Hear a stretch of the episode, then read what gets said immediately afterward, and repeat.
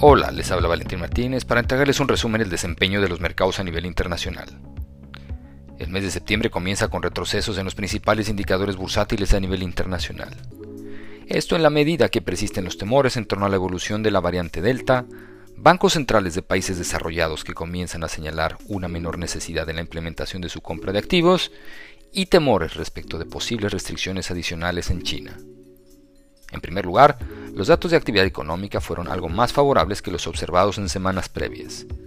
De hecho, mientras que en Estados Unidos las peticiones de desempleo semanal continúan mostrando el fortalecimiento de su mercado laboral, las cifras de comercio internacional en China evidenciaron una inesperada recuperación, al mismo tiempo que su inflación presentó un menor registro que lo estimado por el mercado.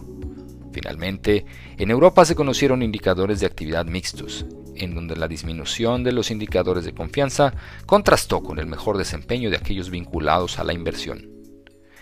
En materia de política monetaria, el Banco Central Europeo sostuvo su reunión mensual, en donde si bien mantuvo su tasa de interés, anunció una moderación de su compra de activos para los próximos meses.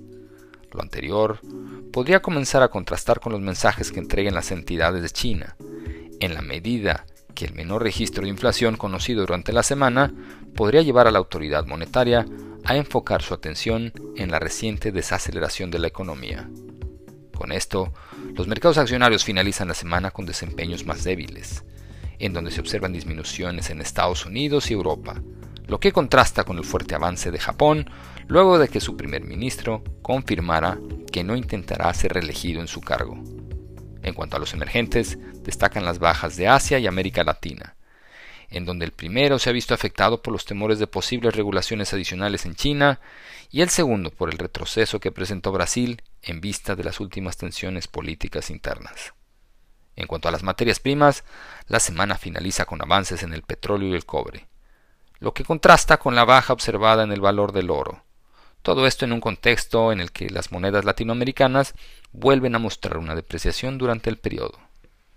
La próxima semana estará marcada por la publicación del reporte de inflación en Estados Unidos, lo que será acompañado de información de confianza de consumidores, ventas minoristas y producción industrial en dicho país. Además, en China se dará a conocer los agregados monetarios y cifras sectoriales, mientras que en Latinoamérica conoceremos indicadores de actividad mensual en Brasil, Perú y Colombia. Los invitamos a estar atentos a nuestras publicaciones y a seguir nuestras redes sociales.